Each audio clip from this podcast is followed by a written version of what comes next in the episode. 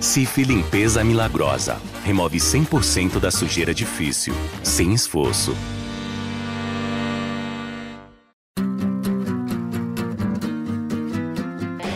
Olha Allen.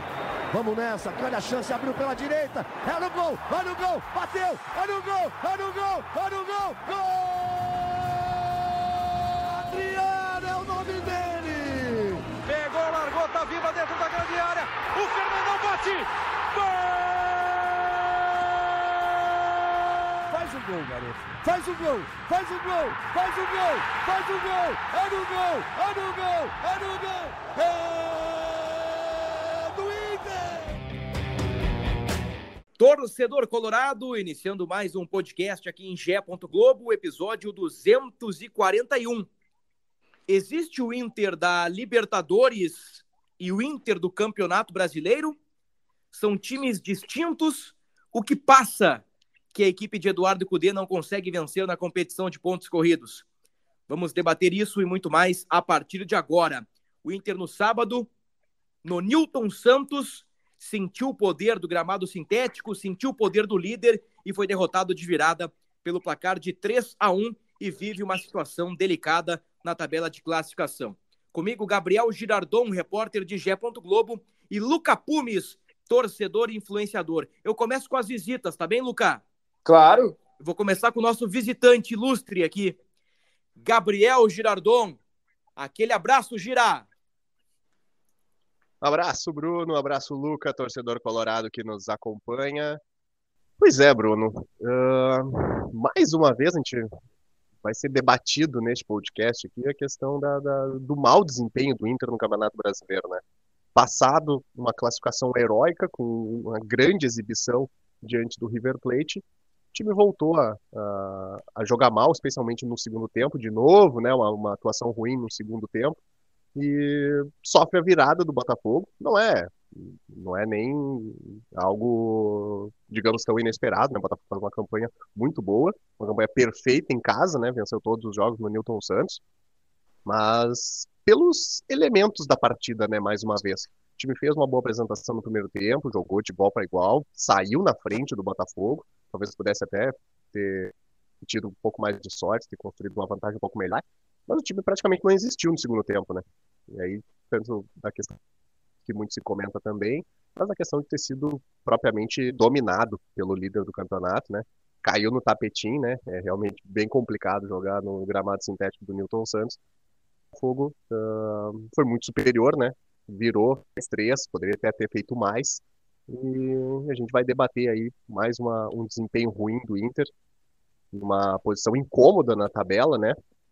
Mas nota-se, né? Um, um, foco, um pensamento total na Libertadores e tem um, um jogo decisivo aproximando, mas também uma situação ruim na tabela, né? No Campeonato Brasileiro. É. O Inter está contra a parede e já já vamos ampliar esta manchete e, e esse é, é, a minha manchete, Luca Pumes. O Inter está contra a parede. Eu quero te ouvir agora, ele que é filho do seu Josué, ele é da voz da torcida, ele é do estádio Beira Rio, ele é do rap, ele é amigo de Mano Brown, ele é Luca Pumes. Seja bem-vindo novamente. Vocês vão me complicar com essa daí ainda, hein? Não vou dizer qual. Eu tô aqui justamente né, na casa do seu Josué, aqui em Santo Amaro da Imperatriz. Pude curtir um, um jogo com ele, Dia dos Pais, né? Um abração para todos os papais do Brasil aí que nos escutam. Por que não os que estão fora? A gente tem um público aí de colorados por todo mundo. Vamos ampliar um pouquinho essa discussão, Bruno, mas começo dando a minha visão de que acho que hoje, pelo menos, o Inter tem um caminho, né? As últimas atuações do Inter do Mano, e aí eu vou eu vou usar esse argumento mesmo. É, as últimas atuações do Inter do Mano não tinha repertório tático, o Inter não tinha um, alguma coisa a se orgulhar ofensivamente, por mais que tenha deixado o líder virar, e aí com todo o mérito do, do Botafogo, que é, inclusive venceu na casa do Palmeiras desse primeiro turno, enfim, a melhor campanha da história do, do primeiro turno aí, fazendo, com todos os méritos do Botafogo, é, eu acho que, que o Inter tem um caminho, o Inter conseguiu mesmo assim é, demonstrar um futebol que nos orgulhou no primeiro tempo, que nos fez ir para o segundo tempo com a expectativa da vitória. E aí, o sentimento do Colorado foi a frustração, né? Pô, que pena, pô, tal coisa, pô, infelizmente. Que é muito melhor do que a indiferença que estava tomando conta é, no começo dessa sequência de, de não vitórias que a gente tem no Campeonato Brasileiro, né? Que agora já são sete, somadas as três do Mano, com as quatro do Cudê.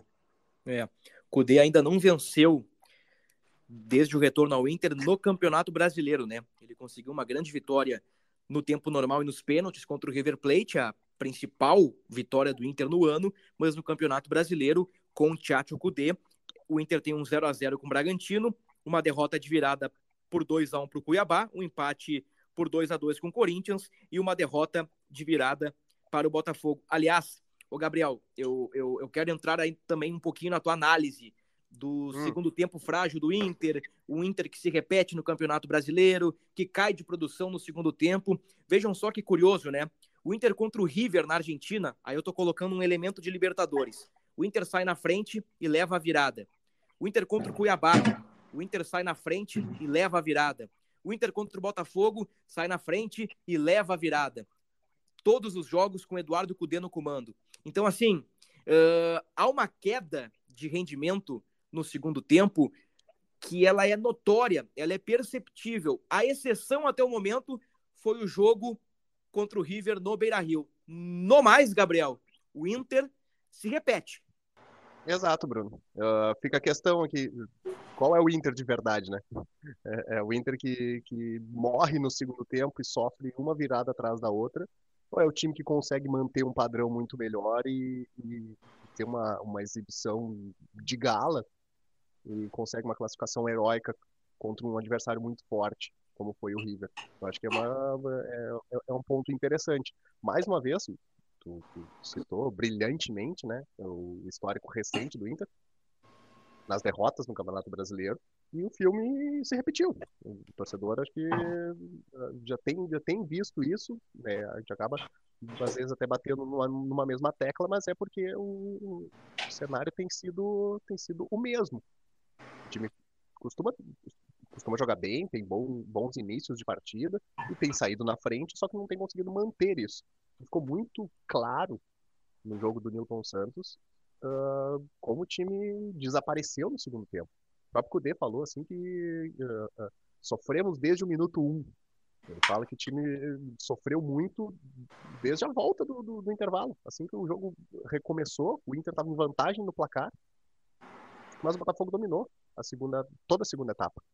E construiu uma virada com até com certa naturalidade.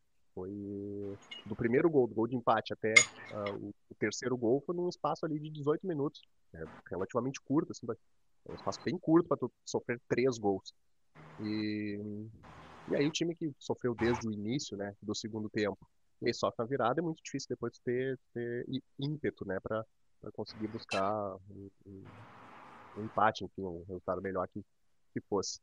Mas uma coisa muito falada foi a questão de desgaste, né? A palavra, essa, a expressão de desgaste foi muito utilizada. Foi falado pelo próprio Gabriel no final do jogo, foi muito falado pelo Cudê também. Uh, a questão do time, dos jogadores desgastados física e mentalmente depois de uma batalha, vamos chamar assim, uhum. na terça-feira contra o River. E aí tu ter já uma, uma missão dura, né, de ter uma retomada, de voltar a vencer também no Campeonato Brasileiro, fora de casa, contra o melhor time do campeonato, é realmente complicado. Mas eu acho que o contexto, assim, que até tem se tornado repetitivo, é, é, um, é pouco, não sei se desanimador seria a palavra, mas é, que realmente é, é, é, ruim, né? O time tem feito bons primeiros, primeiros tempos nas partidas, tem saído vencendo, mas o roteiro de morrer na segunda etapa e sofrer a virada já tem sido bem, corri bem corriqueiro, né? E aí hoje a gente tem uma realidade onde o Inter tá numa situação relativamente ruim na tabela, né? É. Bem ruim, bem ruim eu diria. Porque no momento do Capumes, o Inter é o 13 terceiro colocado com 24 pontos. O Inter está a sete jogos sem vencer no Campeonato Brasileiro. E no momento, o Inter está mais próximo da zona do rebaixamento do que do pelotão da frente. O Inter está a seis pontos, ou seja, duas rodadas à frente do Santos, que é o 17, e o Inter está sete pontos atrás, ou seja, no mínimo três rodadas, atrás do Bragantino, que é o primeiro time dentro do G6. Aliás, estamos gravando este podcast na tarde de segunda-feira. Palmeiras pega o Cruzeiro, o Bragantino pega o Vasco. Com exceção do Clube Carioca, todos podem abrir vantagem em relação ao Inter. O Bragantino pode abrir mais pontos, o Palmeiras, o próprio Cruzeiro, e na terça tem Atlético Paranaense e Cuiabá, ambos com 28 pontos. Também podem abrir gordura em relação ao Inter. E o pelotão de baixo tá chegando. O Corinthians ganhou, o Goiás ganhou. Então, assim, ó, ô, ô Luca, ainda não tá um cenário desesperador, mas eu começo a me preocupar com o Inter no Campeonato Brasileiro. Tá, vamos lá. Eu vou, eu vou antes de trazer minha visão, por isso, em cima disso, eu quero fazer uma pergunta para vocês. E é um exercício só de sim ou não, tá? tá. É, e depois, se vocês quiserem ampliar. Vamos lá. Vocês acham que. Vamos lá, vou fazer o seguinte: primeiro o Bruno, depois o Gabriel. Sim ou não? Vocês acham que Mano Menezes teria classificado o Inter para a próxima fase da Libertadores? Sim ou não? Não. Não. Tá. Eduardo Cudê ele vem com a missão de classificar o Inter para Libertadores, né? Para a próxima fase da Libertadores. E ele consegue fazer isso. Os primeiros jogos que ele tem para é, preparar o time e demonstrar o que, que ele precisa para os jogadores para que o, o bom futebol, o futebol propositivo, o estilo de Kudê prevaleça, uh, os primeiros jogos foram, foram para isso, foram jogos de teste. Ele conseguiu colocar o time, ele teve pouco tempo para isso, ele conseguiu colocar o time uma vez para jogar mais ou menos é, com o elenco que ele gostaria de usar, outro ele não pôde porque precisava né, segurar um pouco uh, o, o, físico dos jogadores para não se cansar depois, e o Inter tinha uma clara missão, passar na Libertadores. O Inter conseguiu fazer isso. Uma coisa de cada vez, tá? Eu acho que é uma coisa de cada vez. O, o Inter conseguiu atingir o primeiro objetivo. E os jogos do Campeonato Brasileiro que foram de adaptação, para mim é uma transição muito muito uh, óbvia que não vai ser fácil de dizer, porque afinal ninguém é milagreiro também. Uh, o Inter empatou com o bom time do Bragantino é, lá no, no Nabia Bichedid. É, o Inter acabou não conseguindo vencer o, o Cuiabá em casa. Tem o Corinthians ainda, né? 2 uhum. a 2 Que também é um jogo muito duro. Uh, e agora essa derrota para o Botafogo, que é, que é o líder do campeonato, que venceu todo mundo. Se tu pega o contexto desses quatro jogos, não é nenhum absurdo. Então, eu, eu, entrei nessa também de pensar, pô, tô preocupado, olha onde é que o Inter tá, assim, assim, assado. Mas o Inter tem uma missão nessa temporada, porque agora são quatro jogos até a final. Quem, antes era uma coisa impossível, meu Deus, o Inter, cara, o Flamengo caiu do lado da, do nosso lado da chave. O Inter, o Inter pode chegar no, na final da, da Copa Libertadores, porque ele já demonstrou que consegue jogar uma Copa e tem uh, um time, como foi bem citado nesse podcast aqui, acho que até mesmo por ti, Bruno, um time mais experiente, com mais uhum. cara de copeiro. Um time com mais cara de Copa, com o ideal mais copeiro. Essa, essa é a situação. Então, o Inter tem essa missão lá. Aos poucos, esse bom futebol que acontece na Libertadores nessa missão vai refletir no Brasileirão. Eu acho que o segundo turno do Inter não é para fugir do rebaixamento. Obviamente, também não é nenhum, nenhuma coisa muito maravilhosa também. Uh, mas por mais que a gente esteja mais próximo da zona de rebaixamento, ali, e a gente infelizmente já viveu isso, os times que estão ali, eles, pode perceber, eles ganham posição com muita dificuldade. É muito dificultoso tu sair de uma 16ª colocação para uma 15ª, para uma décima... É difícil. Do mesmo jeito que é difícil tu perder, porque é, é uma lógica. Cada, quanto mais embaixo ali, mais briga de foice é, porque os times patinam muito, etc tem time muito pior do que o Inter hoje. E o Inter está numa progressão de trabalho. Eu acho que esses quatro jogos que trazem a tônica é, do, do, do, time do Cudê, por mais que não sejam uh, jogos que tenham nos dado bons resultados, eles não são jogos para a gente começar a se preocupar. Essa, esse contexto geral do, das sete partidas sem vencer cara, é, é, é, um pouco do mais do mesmo do que a gente vê do Inter há muito tempo, daquele eletrocardiograma, que daqui a pouco são tantos jogos sem, sem perder, mas, um, mas daqui a pouco vira tantos jogos sem ganhar, porque metade é empate, e aí quando vai estar numa sequência invicta, cara, vai, vai sair. Eu confio nesse time. E pela primeira vez é, no ano, eu tô conseguindo me manter positivo em relação a isso, porque eu, eu botei na minha cabeça que esse ano eu ia ser mais cauteloso, que eu ia medir mais as, as algumas empolgações, etc. E o time do Mano me fazia ser muito pé no chão. E falar, bah, eu realmente não sei o que esperar, lá, lá, lá, e eu realmente não sei o que esperar exatamente desse Inter para o segundo turno. Mas o Internacional não vai cair. Eu, eu gostei muito da tua análise, Luca. Gostei mesmo. Eu, eu, eu discordo um pouquinho dela.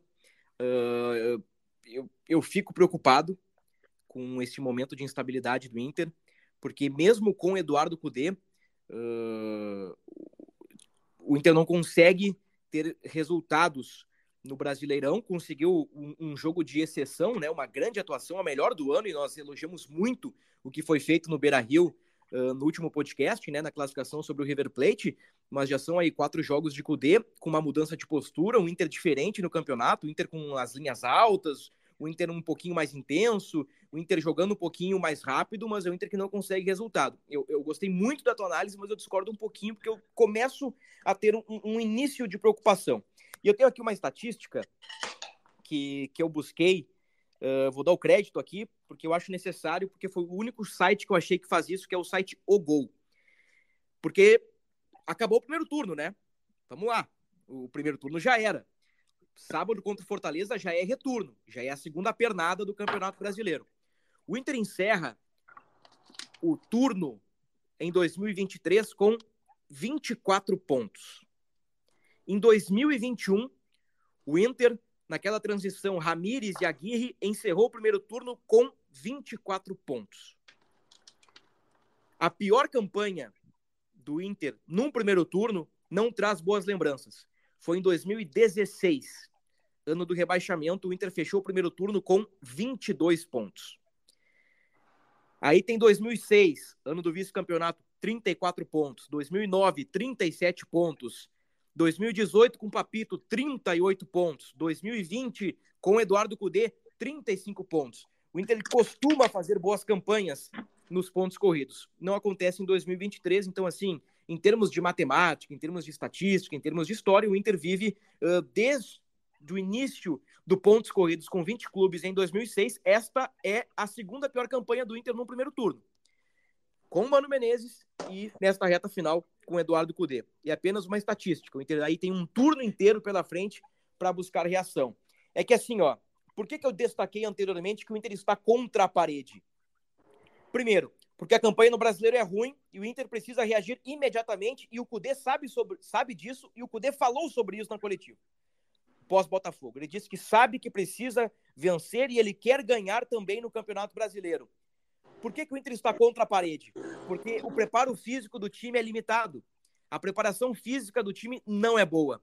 Isso é um trabalho que vem desde a pré-temporada e nós sabemos, estamos carecas de saber que o Inter não tem um bom preparo físico. E como é que faz nesta equação para sábado? Poupa titulares. E o que, que vai acontecer contra o Flamengo na 21 primeira rodada? Vai poupar titulares. Então, assim, a previsão para os próximos dois jogos do Brasileirão, embora o Inter queira muito ganhar, é colocar reservas. Ou um time misto. Porque depois do Fortaleza, tem Bolívar na altitude. Depois do Flamengo, tem Bolívar em Porto Alegre. Então, o Inter que quer reagir no Campeonato Brasileiro e que está mal na competição, prioriza a Libertadores. Está contra a parede, porque não conseguirá escalar força máxima no pontos corridos. E se o Inter inventa de tropeçar para o bom time do Voivoda, inventa de tropeçar para o time do São Paulo, que eu nem sei se será comandado por São Paulo lá na frente, o Inter daqui a duas rodadas estará flertando com o Z4. O Inter não tem time para cair, muito pelo contrário. Mas o contexto, o cenário, está puxando o Inter para pertinho da zona. E por isso que eu considero um momento perigoso. Quero te ouvir um pouquinho sobre isso, Gabriel, sobre este contexto de, de, de Brasileirão versus Libertadores, versus parte física, versus apreensão, preocupação com tabela. Sim, sim, sim. Perfeito, Bruno. Uh, então, eu acho que. Veja bem, eu acho que não, não é o momento ainda de terra arrasada, né? Vamos... Até porque tem, tem, tem dois pontos, né? São são dois lados da moeda. O lado de um time que está a cinco partidas de ser tricampeão da América e do outro um time que tem feito uma campanha ruim no Campeonato Brasileiro. E tem todo esse contexto aí que tu falou. de, de ter que priorizar a Libertadores, é inegável, mas de certa forma tem que pensar um pouquinho também no Campeonato Brasileiro, pelo menos se manter uh, numa posição um pouco mais estável. Uh, vamos lá, fazer um breve exercício aqui. Priorizar Libertadores, ok, isso é inegável. Mas também não tem garantia nenhuma de que vai ser campeão. Daqui a pouco, se acontecer uma catástrofe, tomara que não, mas de não ser campeão, e aí tu tem que voltar uma retomada no Brasileirão, tendo que é, remar muito para buscar uma nova vaga em Libertadores para o ano que vem, é, é complicado. Então são escolhas a serem feitas. Concordo contigo. A questão uh, física, para ter dois enfrentamentos, né, como, como o Inter espera ter contra o Bolívar, é preciso que todo mundo esteja o mais próximo possível, ou, de fato, né, na sua melhor condição. O jogo de ida, especialmente, né, uhum. pela questão, por um fator uh, a mais, e o Cudê, pós-Botafogo, já, já, já tocou nesse assunto, né, tem um fator a mais, isso sempre vai ser comentado, né, quando se falar em times uh, que jogam na altitude, de que jogar nas alturas é diferente. Então é uma outra, é uma outra maneira, é uma outra intensidade. Uh, todo mundo conhece o jeito do Kudê de, de, de, de, trabalhar. É difícil pensar que ele vai abdicar do seu, da sua maneira de jogar por ser na altitude, mas claro, tem que ter uma certa cautela. Mas é difícil pensar que o Inter vai jogar para trás, vai se fechar. Não, vai querer impor o seu ritmo mas é um ritmo diferente por ser a quase 4 mil metros de altitude. Então, para isso, é preciso dosar um pouco o elenco, né? Ver quem é que tem, quem é que está em melhores condições, quem não está tanto, e penso que, que, que, é quase impossível que, que jogue força máxima no sábado. É, nunca diga nunca, né? Mas é, uhum. é muito difícil pensar que, que, que ele vai usar o que tem de melhor por conta do jejum no Campeonato Brasileiro. Então vai poupar jogadores no sábado contra o Fortaleza. Mas, né, é preciso também voltar a pontuar, voltar a, a, somar três pontos, que é uma coisa que o Cudê ainda não fez nesse, nesse campeonato. E ele admitiu isso. Apesar de ter falado também que tem tempo para retomar. Ele falou, ele usa isso bem no início da, da uhum. coletiva, no sábado. Tem tempo para retomar. Então, uh, tem, de fato tem, mas, né, é, é variável.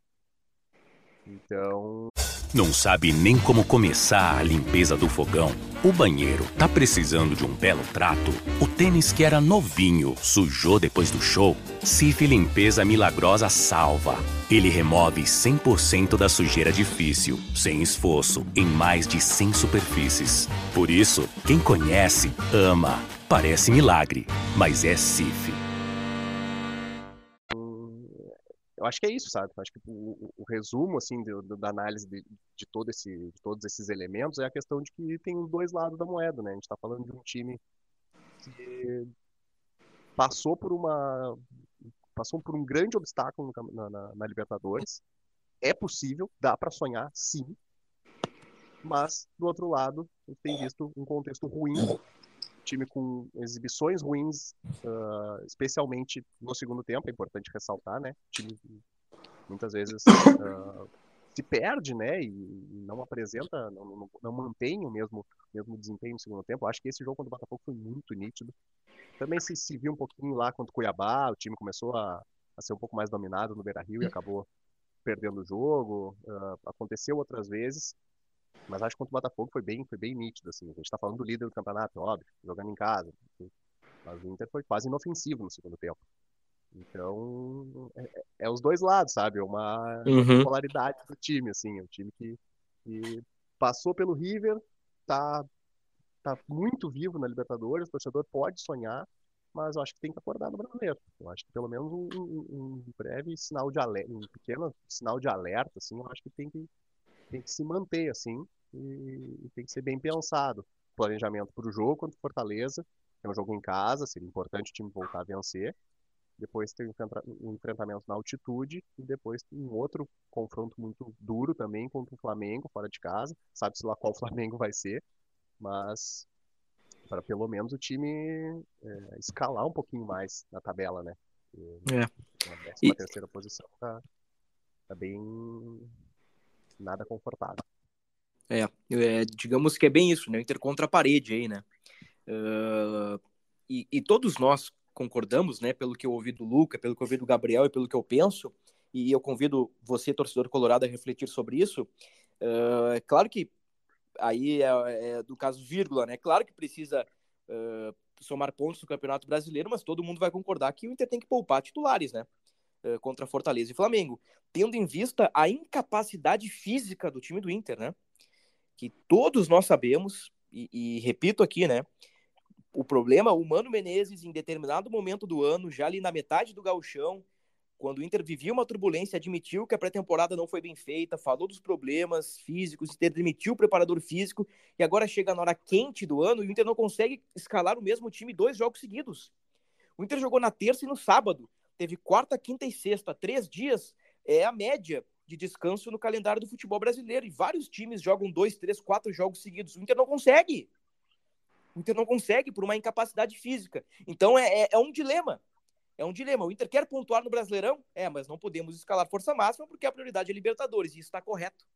Está correto. O Inter está cinco jogos do Tri da América, o Inter está a cinco jogos de um Mundial de Clubes, o Inter está a cinco jogos de um título que não ganha muito tempo, da principal competição do continente, mas a frase do Gabriel também é verdadeira e ela precisa estar na equação, estar na balança não existe nenhuma garantia de título. E não conquistando o título, para disputar a competição de 2024, e o Inter investiu para ter um time de Copa, para disputar uma Copa em 2024 que não seja sul-americana, o Inter no retorno, eu fiz uns cálculos aqui, bem por cima, o Inter agora com 24 pontos, precisaria de 36 pontos no retorno, para ter 60, e com 60 tu belisca ali um G6. Ou seja, o Inter precisaria de 12 vitórias em 19 jogos no retorno pode, podem ser 10 com empates, podem ser 8 vitórias, um monte de empate, pode ser, mas estou dando um número aí já exato de, de 12 vitórias, né? Que, que 12 vezes 3, né? 36, se a matemática não me engana. Muito bem. O, o Luca, como é que ficou depois desses, desses últimos acontecimentos aí do Inter? Tu Tu estás otimista para um time reserva contra o Fortaleza? O que, que tu imagina que pode acontecer? E, e, e para o Bolívar lá, como é que tu, tu, já projetando o jogo da Libertadores também, tu achas que o Inter pode fazer frente a um adversário que, né, que, que tecnicamente é inferior, mas que conta com um 12 jogador chamado Altitude? Uh, como disseram no. Como é que é no último podcast que a gente fez ao vivo? O doping natural. O doping natural. Essa daí foi uma loucura. Mas um abraço pro, pro amigo que soltou essa. Achei, achei um pouco engraçado, embora de alguma maneira faça sentido. Um, cara, vamos lá. É difícil pensar tudo isso, Bruno, porque a gente está falando sobre risco calculado. O que, que é calcular um risco, né? É tu saber o que, que tu precisa para ter um ganho e o quanto tu pode te arriscar, o quanto tu pode dar de ti, abdicar sem que tu tenha grandes problemas. É o risco calculado. O grande problema do Inter seria o Z4, né? Deus o livre, no final um rebaixamento, o possível ganho é uma Libertadores. Quando tu tem isso, tu é obrigado a calcular o risco, porque tu não pode abdicar de um pelo medo de outro. Acho que o Inter tem um segundo turno melhor a fazer do que fez o primeiro. Vamos lá, tipo, o, o time do Inter no primeiro turno, várias vezes a gente não, não conseguia imaginar como é que ele ia entrar em campo. É, enfim, eu acho que o trabalho, a, a, a gente mesmo já conversou aqui que pregamos muito uh, a, a, cautela, pregamos muito, bah, será que realmente vale demitir o Mano? Mas depois que ele saiu, a gente viu que o futebol do Inter melhorou. Fizemos 24, na, na lógica, com o futebol que a gente tinha e com a transição, né, é importante dizer que os últimos quatro jogos, é, já com a transição para o futebol que podemos ter, a gente fez esses 24 pontos. Eu acho que o segundo turno do Inter não é para fazer 24 pontos, eu acho que é para fazer mais. Então, entendendo isso, é, sabendo os adversários que a gente tem pela frente, que é um brasileirão duro. Quando começou, a galera tava dizendo, ah, o brasileirão mais difícil de todos os tempos, ah, o melhor brasileirão de todos os tempos, sabe? Tipo, nunca foi tão nivelado. Cara, tipo, é, é verdade, mas a gente tem que, tem, que, tem que ter um pouco de confiança também no trabalho que está sendo feito, porque a, a prova, a, a, batalha, a epopeia que foi feita contra o River Plate, é, ela não, nos demonstra que o Inter tem capacidade.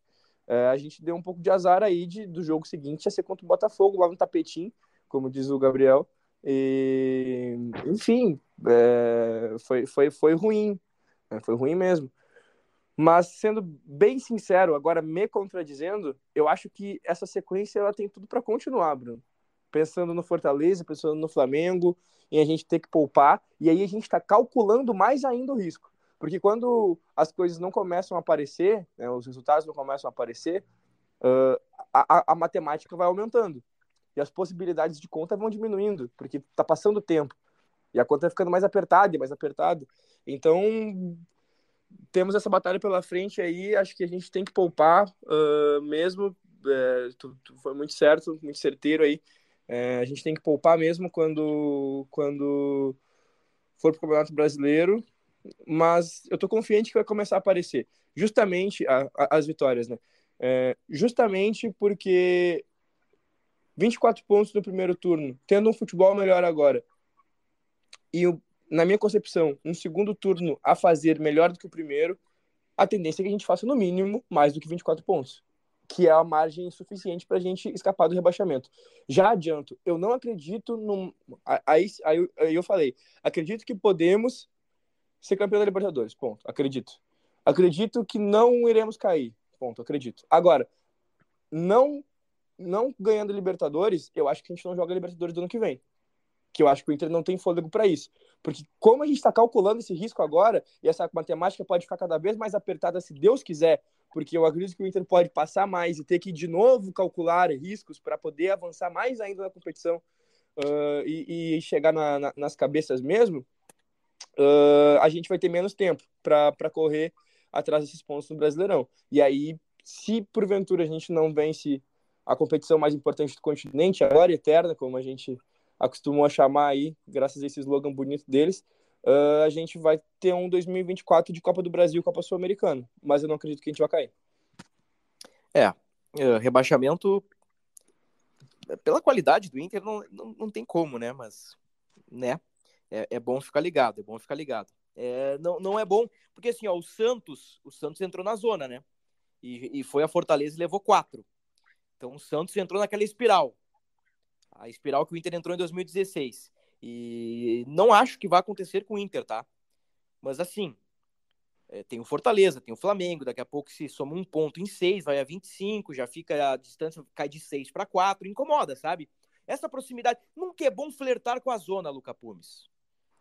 Gabriel e, e ouvintes colorados, nunca é bom flertar não, com a zona. É então, é, é, é, legal que o Inter some uns pontinhos aí, né? Eu tava desenhando aqui um time, ó, pro fim de semana, me ajudem. Rocher.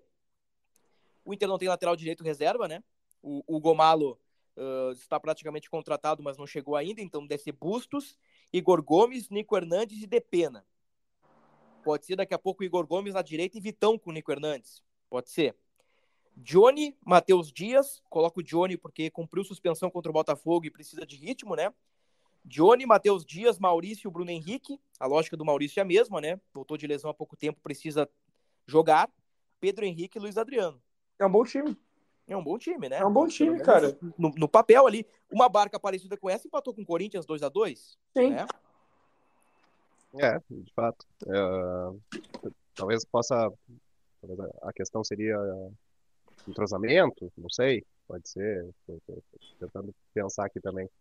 Mas é um time competitivo, de fato, assim. E, se for pensar em, a questão de peças, assim, mantém um Maurício no time, tu tem um Johnny ali que, que é meio que um titular também, né? É titular, na verdade. Vai brigar em breve com o Gabriel, enfim. Trocar um Wanderson por Pedro Henrique ali. Mantém, em tese, né? Mantém a competitividade. É. Mas é ruim. É a, a, zona da confusão. Eu fiquei pensando aqui enquanto vocês estavam. É, é bom se afastar, né? Quanto mais é, é bom se afastar. Mas ouvindo os amigos, assim, eu refletindo aqui, eu acho que é, a gente usa, a gente, a gente usa internamente, a gente comenta assim, né, aquela expressão all win. é o, é o foco total na Libertadores, né? Acho que é. dá para esquecer do, do, do, brasileiro, óbvio, mas é nítido que, que, que tudo envolve a Libertadores. E tá correto, né? Vamos ressaltar, assim, é, tá próximo, ainda tá muito vivo, dá para sonhar sim, mas acho que incomoda, acho que incomoda o fato, o jejum no brasileiro, a posição incômoda, eu acho que é um pouquinho, é um pouquinho delicado, assim. Porque assim, né, Gabriel? Uh, olha, olha, olha o início da competição, né? 32 times da Libertadores, com os maiores de cada país, e agora afunilou a competição e o lado do Inter tem Bolívar, Fluminense e Olímpia. Então, assim, ó, é, é óbvio que dá para chegar na final. É óbvio Sim. que dá para chegar na final. O que não pode acontecer é o Inter eh, competir de igual para igual no primeiro tempo com o Bolívar, né? Resistir à pressão e tomar um tufo no segundo tempo porque as pernas não, não aguentam, né? Isso que não dá, não dá para voltar para Porto Alegre com um mau resultado. É, daqui a pouco, assim, ó, naquela lógica meio River, perde por um golinho de diferença ou traz um empate para o Beira Rio, aí o gigante faz acontecer. Ruas de fogo, aquela coisa toda. E, e é sempre bom uh, colocar na, na mesa, né? Tem essa parte física que o Inter sofre. E, e o Inter admite isso. O Inter admite que sofre na parte física. Mas na técnica o Inter tem bons jogadores. É o mesmo discurso do River lá, né? Ah, o River é um grande time, tem um time entrosado, é campeão argentino, biriri, bororó, vai é o favorito. É, é o favorito. Vocês têm toda a razão. O Inter tem uma temporada instável, o Inter turbulência atrás de turbulência, o Inter isso, aquilo, é, mas o Inter tem bons jogadores. E o Inter foi com esses bons jogadores conseguiu eliminar o River. Vamos ver. Vamos ver o que vai acontecer aí. É... A semana vai ser de preparação para o Fortaleza e para o Bolívar. Dá para dizer que é uma semana com foco dividido, né? Porque o Cudê vai preparar um time para terça e um time para sábado, ou melhor dizendo, por ordem cronológica, um time para sábado e outro para terça, né? E o Inter tem aí uh, treinos até sexta-feira, joga com Fortaleza, treina domingo, provavelmente, né? Pós-jogo, com titulares, treina segunda, aí viaja para Santa Cruz de la Sierra, não tem altitude, é 300, 400 metros acima do nível do mar. Aí no dia do jogo, no horário do almoço, cerca de 5 ou 6 horas antes da partida, o Inter vai a La Paz. Uh, especialista, especialistas dizem que para minimizar os efeitos do, da altitude, ou o time vai com 15 dias de antecedência e se prepara lá, o que é inviável no calendário brasileiro, ou vai no dia do jogo, e é isso que o Inter vai fazer para pegar o Bolívar. Então, meus amigos, eu abro agora o parênteses para o palpitão. Gabriel Girardon, Inter e Fortaleza no Beira-Rio, sábado, 16 horas. O time do Voivoda balançou, mas meteu quatro no peixe e vem embalado. Pois é, Bruno. Bem é, complicado. Eu vou numa, numa linha otimista, assim, porque eu acho que tá na, tá na hora de. Até para dar até um, um ânimo a mais aí para um jogo na altitude, para um jogo de Copa, que vai ser certamente muito difícil, assim. Mas acho que para dar uma animada, assim, o Cudê ganhar primeiro no Brasileirão, o time também dar uma, uma, uma aliviada aí na tabela, vou de 1 a 0 Boa. 1 a 0 Inter, palpite de Gabriel Girardon. Eu vou com o meu palpite, eu geralmente dou por último, mas como eu tô cansado do pessoal roubando meu, minhas ideias, né? E depois. tu roubou depois, na última, tu repetiu. E depois colhendo frutos, eu vou colocar Inter 2, Fortaleza também 2. Jogo de ambos marcam. Luca Pumes, teu palpite. Vou num 2x1 pro Colorado. Acho que o Inter vai. Acho que vai ser uma partida de ambos marcam também. A gente usando a, a linguagem, né? Sim. A linguagem conhecida. A gente, vou no ambos marcam também. Não há dúvida. 2x1 pro, pro Colorado. Uh, eu tava pensando mais na lógica do empate. Já seria. Não seria um mau resultado, mas. Na, ó, pensando no que é um segundo turno, pensando em recomeçar, pensando numa no, na campanha que o Inter precisa fazer, em tudo que a gente projetou nesse podcast. Eu desejo uma vitória e vou emanar no meu palpite. Acho que a lógica demonstra mais um empate, assim, pelo que a gente está vendo, mas eu estou confiante no, no que no que esse time aí que, que foi projetado aqui no podcast, pode não ser, mas que tem grande chance de ser, pode fazer, porque pela primeira vez a gente está colocando aí um time um tanto quanto híbrido, né? Entre titulares e reservas e, e ele anima. Ele anima. Os nomes animam, por mais que uh, a gente tenha jogadores que não estão na melhor fase, é, para esse momento eles estão em busca disso. Inclusive, eu gosto muito do Pedro Henrique, eu vi muita crítica a ele, e não estou falando só desse último jogo, eu tenho visto muitas críticas ao Pedro Henrique nos últimos, nos últimos tempos, tá? Uh, eu concordo com várias delas, inclusive acho que o gol que ele perde contra o Botafogo ele poderia ter colocado o Inter na partida de volta, teria, poderia ter sido uma partida épica um 3 a 3 alguma coisa do tipo, né? É, o Inter poderia ter voltado pro jogo ali naquele momento. E sinto que ele é um profissional, cara, que tem altos e baixos e tudo mais, mas eu vejo muita gente, ah, cara, como o Twitter desgasta a gente, né, de ler algumas coisas. Tem, tem gente que não. Eu, eu tenho os comentários que eu vejo no Twitter que antes eu até respondi, agora, bah, eu só respiro e penso, bah, eu não vou bater papo para maluco dançar. É, mas eu li ali de várias pessoas, ah, é, para o Pedro Henrique voltar a jogar, tem que, tem que ameaçar que vai romper o contrato. Ah, que antes o contrato estava acabando. Ah, ele só queria a progressão salarial. Cara, tipo, o cara é colorado aí, meu, deu, deu sangue dele ano passado. Esse ano, vários jogadores do Inter entraram num déficit, déficit técnico a partir do déficit físico que o, o contexto geral da equipe teve, uh, com a preparação que foi feita de maneira não sei se errônea, equivocado, não sei qual é o melhor termo para usar para preparação física do Inter esse ano, mas aí dizer que o cara tá fazendo corpo mole, é, cara, pode falar o que quiser da técnica do cara, pode falar uh, qualquer coisa do, do, do jogador, é, dizer que ele tá jogando mal, dizer que ele não tá contribuindo é uma coisa, agora tu entrar no mérito do caráter, sendo que o cara em campo tá se esforçando, tá, eu acho, bah, eu acho muito errado, eu peço aí que o torcedor Daí não só em relação ao Pedro Henrique, mas para vários ali, vários jogadores que estão se esforçando e não estão no seu melhor momento técnico, que reflitam, sabe, sobre o que, sobre o que, que está falando sobre um, um jogador uh, que está dentro da, da equipe que o Inter tem hoje, que pode almejar coisas maiores. Todo mundo quer jogar, cara, todo mundo está dando seu máximo. Se o Inter tem outras opções melhores do que fulano, do que ciclano, do que X ou do que Y, beleza, perfeito. Tem todo o direito de achar que o fulano tem que entrar no lugar do ciclano ou que tem que fazer a manutenção do Beltrano, mas falar sobre é, caráter de jogador, é, ainda mais um jogador que nos deu uh, coisas boas no passado, momentos felizes, e esse ano teve uma fase técnica muito boa, e a gente sabe que ele estava jogando bem de falso 9, foi retirado, depois dali não voltou mais tão bem, eu acho que é um pouquinho delicado, sabe? Acho que às vezes a gente fala, a gente vê umas opiniões muito arbitrárias ali, umas coisas muito muito ruins, e a gente acaba trazendo também um contexto muito negativo para o nosso próprio time.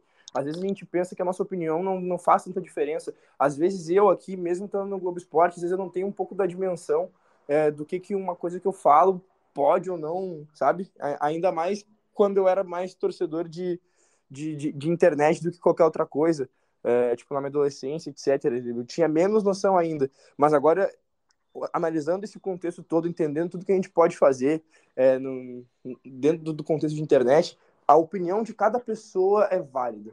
Porque quando tu vê duas, três pessoas é, colocando um discurso em prática uh, e pautando bastante um assunto, é, isso pode gerar um efeito rebanho muito, muito veloz, assim.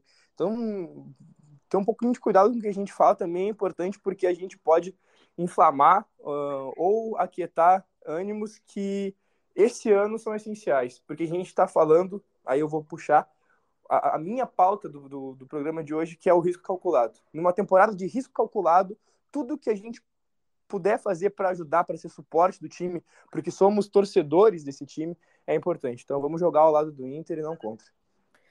Muito bom, Luca Pumes vocês devem ter percebido, né, que o titular deste espaço, Tomás Rames, não participou do podcast de hoje, né? O Tomás Rames está de férias, foi visto em Gramado, aprontando por lá na foi Serra Gaúcha, pegando um friozinho Nossa, lá. de férias, nosso querido Tomás.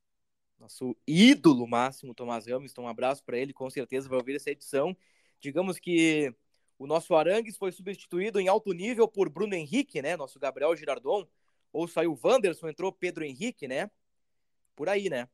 Tivemos um substituto de luxo aqui no programa. Obrigado, Gabriel. Lisonjeado, lisonjeado, Bruno. Muito obrigado. Obrigado, Prefere ser o nosso, nosso Bruno Henrique ou nosso Pedro Henrique? Se quiser, pode Olha, ser nosso tia. Nico Hernandes também. Né? Olha, né? o Luca, o Luca puxou ali sobre o, sobre, o Luca, o Luca puxou sobre o Pedro Henrique ali. Vou de Pedro Henrique. Pedro Henrique tem, tem, tem, tem boas contribuiu já muito aí, apesar do, do despesário aí que o Luca comentou de críticas aí, mas ele já co colaborou muito com o Inter. Tá ótimo, tá ótimo. Luca, muito obrigado, viu? Eu que agradeço, Bruno, é sempre importante para mim ter esse espaço com os amigos e vamos por mais. Espero que o Inter consiga a sua primeira vitória sob o comando de Eduardo Cudê e que depois disso a gente ainda vai conversar, mas que a gente continue fazendo essa campanha que está nos orgulhando na Libertadores. É. Vamos lá então, né, gente? Mobilização total. Eu acho que podia dar uns trintão no Beira Rio no sábado, né? Para dar um apoio para a galera aí. Ainda mais que o Inter precisa vencer no Campeonato Brasileiro e falamos muito disso nesta edição. Ponto final no podcast do Inter, episódio 241. Voltamos depois de Inter e Fortaleza para falarmos da rodada do Campeonato Brasileiro, por óbvio, mas. Ah, semana que vem, terça-feira, 7 horas da noite, tem Bolívar e Inter pela Libertadores. É o Colorado rumo ao Tri. Até a próxima.